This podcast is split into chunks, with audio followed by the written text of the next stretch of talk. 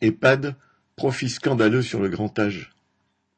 Après les scandaleuses révélations au sujet du groupe Orpea, les EHPAD Corian sont sur la sellette, ainsi que ceux de Domusvie. Un nouveau rapport de la Cour des comptes suggère même d'allouer à l'ensemble du secteur un budget plus élevé. Pourtant peu incline à proposer des dépenses supplémentaires à destination de la population, la Cour des comptes s'est prononcée sur les inadmissibles dysfonctionnements dénoncés dans des résidences pour personnes âgées dépendantes. L'institution fait l'état de l'évidente insuffisance en termes de personnel, soignants et autres, et note l'absence d'un médecin coordinateur à temps plein dans la moitié des établissements, bien qu'il soit prévu dans les textes de loi. Ces derniers n'effectuent bien souvent que des vacations, quand ce n'est pas, comme cela a été dénoncé dans le livre Les Fossoyeurs, une simple séance de renouvellement d'ordonnance signée sur un coin de bureau. Dans une partie des 7500 EHPAD, le manque de personnel va bien au-delà. Infirmières, aides-soignantes, agents de service, auxiliaires de vie, tous sont en sous-effectif.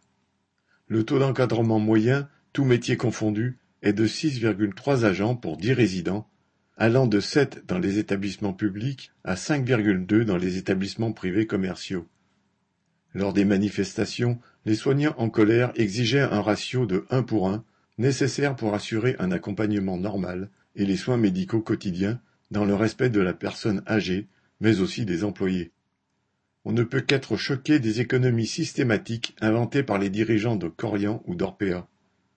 On apprend, entre autres, que Corian vise une dépense journalière maximum de 4,35 euros par pensionnaire pour cinq repas et collations, qu'Orpea impose trois protections maximum par jour pour les résidents incontinents, et que tel gestionnaire a fait supprimer les croutons d'une soupe à l'oignon pour respecter le budget.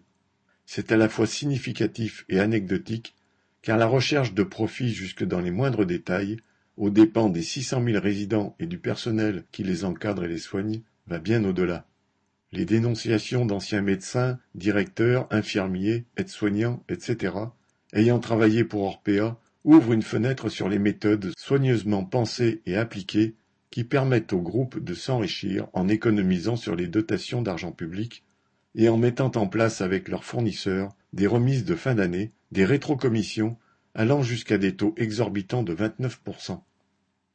C'est ainsi que les profits des deux leaders du secteur de l'or gris entre guillemets signifieraient une rentabilité de près de 20%.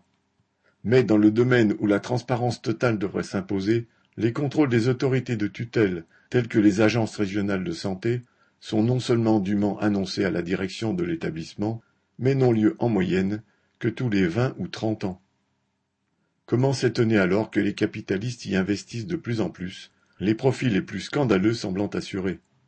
La question du grand âge et de l'aide de la société aux plus anciens en perte d'autonomie est une question capitale.